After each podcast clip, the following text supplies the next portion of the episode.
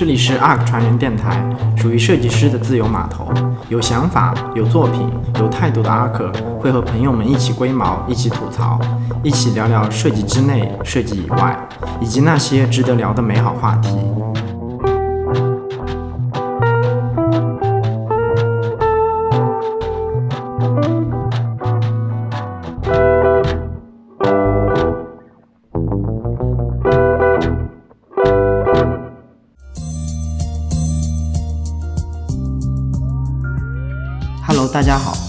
欢迎来到 ARK 船员电台，我是赵帅。我是雅丽，在上一期中，我和雅丽一起讨论了一些有趣的项目。那今天我们会就着这个话题继续讨论下去。那么在开始之前，我有一个最新的消息想跟大家分享一下。我们今年的 DFC 创变者大会呢，已经正式进入了非常紧张的筹备阶段。那关注 ARK 的朋友们一定了解，去年那些大咖们的演讲真的是充满干货。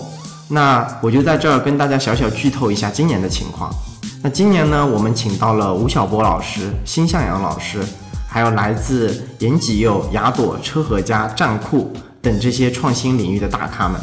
那现在演讲的主题呢，基本上都已经公布了，大家可以去我们的公众号上看看。而且呢，今年我们创变者大会的整个品牌也进行了全面的升级，除了各行业大咖的演讲之外呢，我们还有两场设计思维的工作坊，现场还会有很多好玩的展位和互动，就等着大家前往现场去挖掘了。对了，嗯，关于大家最喜欢的 DFC 周边系列，今年呢也是充满了惊喜。呃，我听说呢这次每个观众的礼物都不太一样哦，至于是什么东西，其实我也还没有看到，大家可以期待一下。那关于这次大会的所有的详细的信息呢，大家可以去 ARK 创新咨询公众号进行了解。好了，不多说了，那我们就正式进入今天的主题。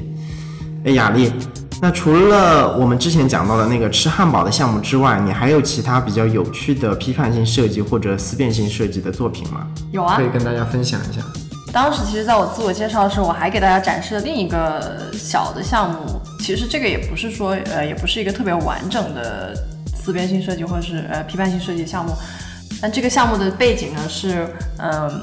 我们要做一个在公共场合的一个公共干预，然后一个小的干预能够如何改变人们的行为。于是当时我就做了这样一件事情，就是我在我们学校的图书馆的一扇双开门上，然后左边贴上了男男厕所的标志，右边贴上了女厕所的标志。然后于是就观察这样一个小小的标识能不能影响大家的行为。然后于是我就在这个门的对面偷偷的放了一个摄像机，然后记录下了每一个人的行为。嗯然后最后我在不同的楼层做这个实验，就发现通过这扇门的二十七个人里面有二十四个人都遵守了男开男生开男生门，女生开女生那扇门的那个行为。嗯然后这就是一个比较有趣的一个实验。嗯但这个实验其实不是，呃，我也不是说为了要解决什么问题，因为刚才我也说了，我的我的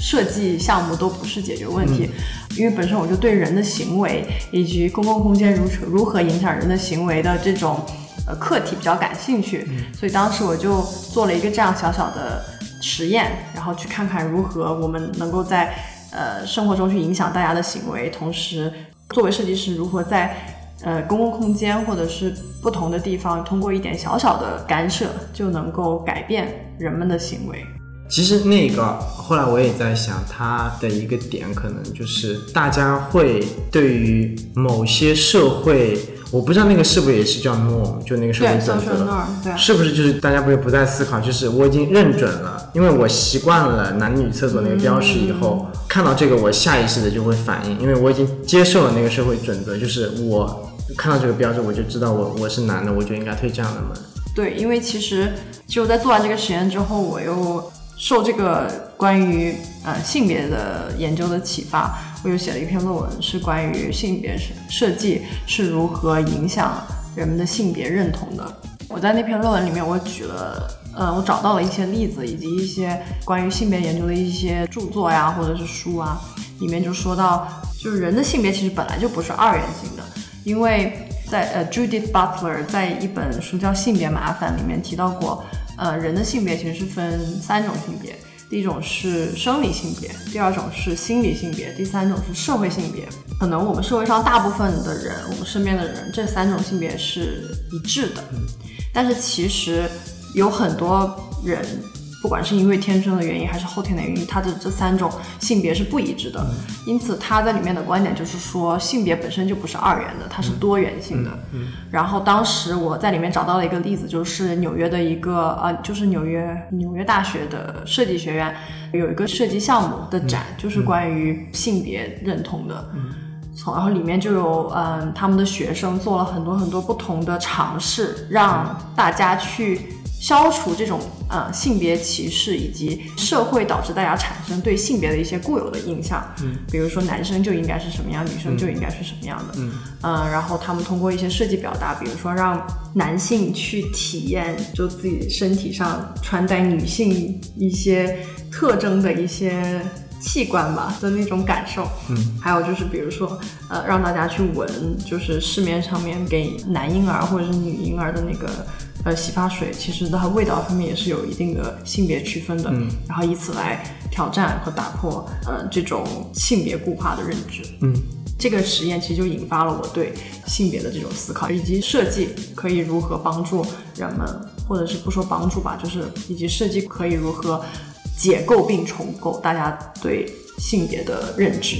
嗯，确实。特别是最近几年，在西方，不仅是欧洲，然后在美国，也有越来越多的人，大家对于这种多元性别的包容，包括大家现在甚至在英语里面都在讨论，是不是在形容一个他自认为的性别不确认的时候，他的指示代词就可能不用 he 或者 she，他可能会用一个 they，这样甚至都在语言这个层面去考虑，去呃平等的对待这些人。那我们接下去聊一下你的另外的一个项目。我之前有在你的网站上看到，它是一个跟灰尘相关的项目，你能跟大家介绍一下吗？我觉得还挺有趣的。这个项目其实挺好玩的，就是也不是一个特别严肃的项目。这个项目的背景是，呃，老师要求我们去探索一种物质，然后这个物质可以是有形的，可以是无形的。然后我当时想了很久，我就决定要找一个非常不起眼的一种物质，就是灰尘，因为它哪儿都是。当时我其实做了很多很多 research 去了解灰尘的历史啊，以及灰尘其实是可以跟嗯劳动。灰尘的历史。对，灰尘其实是有历史的，就是灰尘。我忘了是马克思还是谁写过一个关于关于灰尘，就是 dust，嗯，和劳动的关系。嗯，因为其实我们你现在想的灰尘可能就是什么，我们现在桌面上这个灰尘，但其实 dust 还可以表明，比如说你做木工产生的木屑，这个也是 dust，就 sawdust。然后以及它还有灰尘也可以跟比如说沙尘暴这些东西有联系，所以其实它也可以联系到。环境以及一些历史的变迁，嗯，所以其实它看似很小，但是它背后可以挖掘的点和一些有趣的点很多。其实之前在伦敦也去过一个展，就是关于灰尘的，就是 journey，嗯，然后里面也就说到了它这些相关的。然后当时我其实决定这个主题的时候，也确实真的不知道要怎么去发掘。我当时也就是在房间里面拿着那个放大镜到处去找我的灰尘，然后把它拍下来。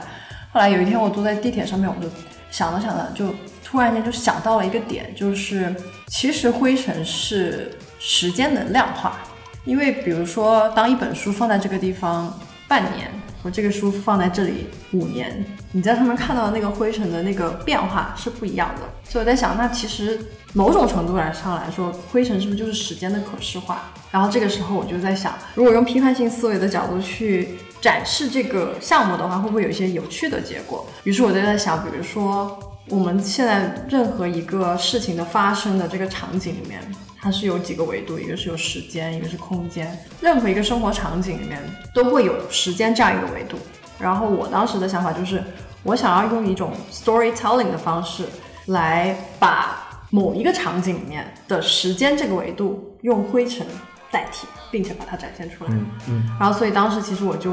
呃拉着我几个好朋友。跑到一些我想设想的一些场景，去把这些场景给演出来，然后我把它做成一个可视化的一个故事。然后其中就包括，比如说在车站里面，然后呃一个男生在等他的女朋友，然后他很久都没有来，然后这时候你就能看到灰尘在他身上慢慢慢慢的堆积，嗯，然后我用一种比较加速和一些夸张的方式把这个。灰尘的这个展现方式，把它可视化的夸张一些，然后比如用那个爽身粉往他身上撒那些，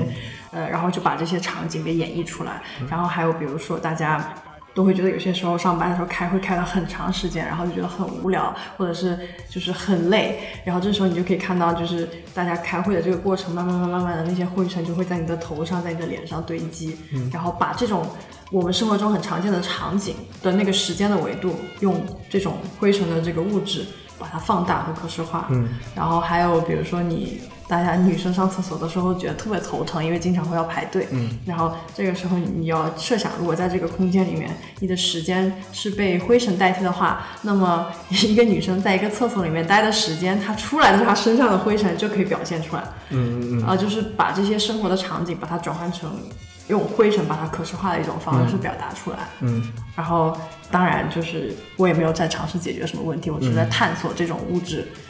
呃，在我们生活中的一种可以表现的介质，嗯。的方式，嗯，然后做这些做这些项目呢，其实也不是说我要抱着一种要批判什么或者是去解决什么问题的一种想法，而只是觉得这样的。这样的项目其实是一种探索我与这个世界关系的一种方式，比如说通过呃通过探究灰尘与劳动、灰尘与历史、灰尘可能在未来在我们的世界中存在的这种方式来发现这个世界。哇，我相信很多男生听了之后应该很希望这能够成为现实。这样子的话，他们的女朋友就会知道他们在出门之前要花多久的时间化妆了。这么听下来，你这几个项目都好特别，我觉得一般人都很难会想到。其实还有个更变态的项目。嗯，那你说说。其实我之前还做过一个项目，是关于憋尿的。我发现这是一个生活中比较常存在的场景，比如说大家在。呃，以前读书的时候，学生时代，高中上课啊，想去上厕所，每次都觉得特别尴尬。还有比如说，你在一个有很多人的会议里面，或者是一个讲座上，你都会觉得啊，我要是想上厕所，我都不好意思站起来出去。又比如你在录制播客的时候，不愿意打断节目的录制。然后，嗯，其实发现这种场景其实非常常见。于是面对这样的场景，我就会想，这里面有什么机会点可以让我进行一些呃比较有意思的表演或者是创作。最开始呢，我想要去理解一下大家在憋尿的时候都会有什么样的一个反应。所以呢，我其实，在项目的初期，我召集了大概十一个人，然后让他们在我的面前，嗯，进行憋尿，然后我。把他们的行为录下来，然后再进行一些观察。后来我就发现，他们每个人就是人们在憋尿的时候会有一定的身体的反应，比如说，嗯，会抖腿啊，会不停的翘二郎腿啊，就总之就是处在一个比较坐立不安的一个状态。这就相当于让我提炼出了大家身体语言的那种表达方式，也算是语法，身体语言的语法。然后我就以这种呃身体的反应作为我的设计的一个触点，然后当时我的最后的那个项目的结果就是我做了一个影片，然后找了演员来演。当在我们刚才提到这几种比较常见的场景里面，比如说上课，当下面的学生想要上厕所的时候，他可能就会开始抖腿。然后我同时在这个电影里面就是设计了一些道具，然后比如说一个。呃，放在地上的一个垫子，然后它可以侦测大家的那个腿的那个运动的频率。然后这时候，当一个人开始抖腿，或者是不停的变换自己那个翘二郎腿的时候，在这个场里面，比如讲课的这个场里面，就会有一些东西就会会出问题。比如说，当学生抖腿的时候，呃，老师上课讲课用的麦克风可能就开始变声，就会跟着他那个腿的频率进行改变。然后也有可能就是当。嗯，他们抖腿的时候，那个教室的投影仪就会开始上下的震动，或者是就开始幻灯片自动的切换。总之就是在就是这样一个行为的触点，导致这个场景里面的某一个呃某一个环节开始发生有趣的改变，从而缓解人们在这种场合里面的一种尴尬的心理。同时，这个影片作为一种设计的设计的输出。嗯，它更多做到的是一种传递、传递这种想法的一种媒介。嗯，就像我之前说的那些项目，它并没有解决这个问题，而是只是给大家真的想要去解决这样一个场景里面问题的提供一些可能性的出发点，以及未来打个比方，如果科技想要解决这样一种问题所能够找到的一些机会点。真的，我的论文是真这么写的，这是我老师建议的，但是听起来很扯，我觉得。没关系，那你能看出来我有什么表现吗？目前还没有，可能每个人的表现方式不太一样嘛。OK，那听了你讲，听了你这么多启发性的，或者是引导大家思考的项目，我很好奇你在生活中是一个什么样子的人呢？是比如说有哪些兴趣爱好啊？生活中啊，兴趣爱好其实也没什么特别跟大家，比如说其他设计师不一样的地方。我喜欢。胶片摄影啊，因为觉得记录生活是一件很重要的事情。当你有那个意识去拍照的时候，你才会更加仔细、更加留意生活中的人和事，以及呃旅途中的那些风景啊和一些人文的东西。嗯，所以我觉得那是我看世界最重要的一个窗口吧。那我有个问题是，那为什么是胶片摄影呢？因为其实，说实说实在，其实以前。我用胶片摄影，胶片摄影其实没有很久，大概也就是两年左右。嗯，之前其实作为一个设计学生，多多少少都会喜欢拍照啊这些东西。然后我们也之前也会学 PS 啊这些东西。后来，后来就觉得，以前用数码摄影的时候，每次拍完照片，我会花很多很多的时间去挑选。可能重复很多的同一个风景，因为用数码拍照，你其实是可以反悔的，你可以拍很多很多都没关系。嗯，然后你不仅会花很多的时间去挑选到底哪一张是最好的，同时你还会花很多的时间去处理它，把它处理到最完美的样子。但其实可能那个当下并没有那么完美。嗯，然后后来我就觉得，嗯，有一点疲惫吧，就是觉得虽然说最后呈现的效果可能很让人惊艳，但是对于我自身来说，当一张数码照片可以让我对它做这么多件事情的时候，这个捕捉这个当下本身的那个意义就失去了。所以后来我就开始尝试胶片，然后胶片其实就让你很珍惜当下拍的每一张照片，以及你并不能，你并不知道你当下捕捕捉到的那个瞬间。马上呈现出来会是个什么样的样子？而且有些时候你没有拍完一卷的时候是没办法洗的嘛？可能你洗的时候离你拍这卷胶卷的时间已经有一些久远了。嗯。然后当你洗出来的时候，你看到那些照片，你会觉得哇，我都不记得当初我还拍了这些，或者是我还看到了这个。然后我觉得那个那个惊喜感是不太一样的。我经常把它比喻成就像生孩子，虽然我没有生过，但是呃有点像怀胎十月，然后到最后你不知道出来是男是女，或者是是什么样的，但但是最终都会是一种惊喜感。嗯，你一般都会选择去哪些地方摄影呢？嗯，取决于是在平常的生活中，还是呃出去旅行。因为我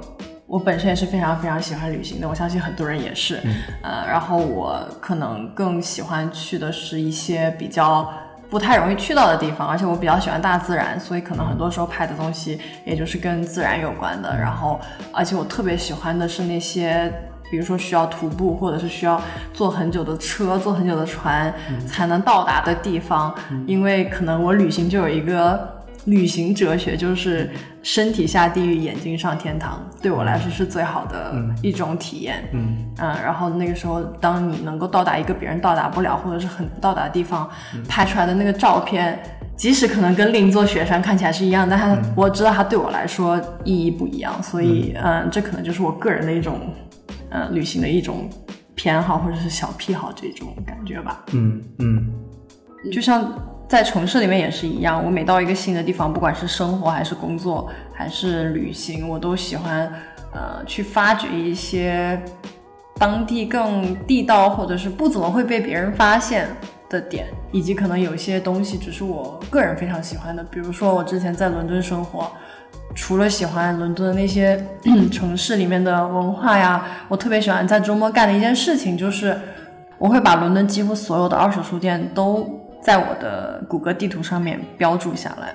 然后我每个周末只要是有有空，我就会一个人呃，选伦敦的一块区，然后去一个一个探索那周围的二手书店，因为我本身也非常非常喜欢看书。伦敦的二手书店非常有意思，就是你永远不知道你会在里面找到什么，因为你基本上那些小的书店都没有什么检索系统的，你进去就真的是在一个。书海中慢慢的去寻找让你心动的那本书，然后其实这个过程就像是实体淘宝，嗯，呃，所以对我来说，经常到了不同的像比如说像去纽约啊这些稍微大一点的城市的时候，或者是哪怕是一些小小镇，我都会。尝试的去寻找这种二手的东西，比如说书啊、二手的衣服呀这些东西。第一是二手书会很便宜，然后同时你有时候会经常会淘到一些非常有意思的，比如说六十年代出版的书，然后你就会看到那个上面的封面就很具有那个年代感。这种时候对我来说就是我个人非常非常呃 enjoy 的一个时刻。嗯，所以平时看书对你来说也是一个很大的爱好。对，其实我每天都呃下班之后一定会要做的一件事情就是，不管时间长短都一定要看书。那这个书可能我还特地就是一般比较不会去看设计相关，就是跟职业相关的工具书，而是尽量的去看品类很不一样的，或者是跟我的职业呃类别差的还比较远的一些不同类别的书。嗯，比如说每天没有时间看书的话，我会觉得。被这个世界抛弃了。OK，因为我记得你也经常给你周围的人推荐书。节目的最后，你要不要给给大家推荐一两本书呢？嗯，最近我看的书，其实首先我好书一生推的，当然就是最近比较火的那个系列，就是《人类简史》《未来简史》还有《今日简史》这个呃系列的三本书。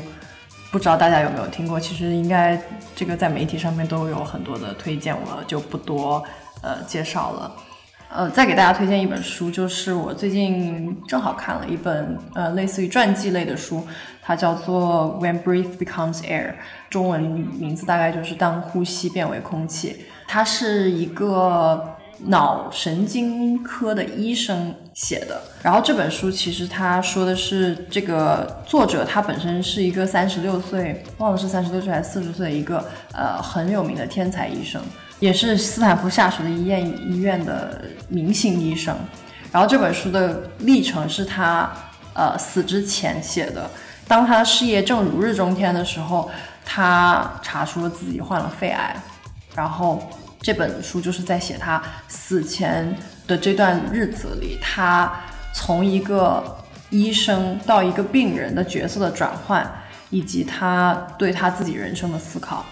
然后我记得当时，嗯，最后一章是他死后他的妻子写的他那个死的过程，非常非常的感人。但是我觉得，虽然这这本书是写他对他自己人生的思考，但是对最让我印象深刻的是它里面提到的一个点。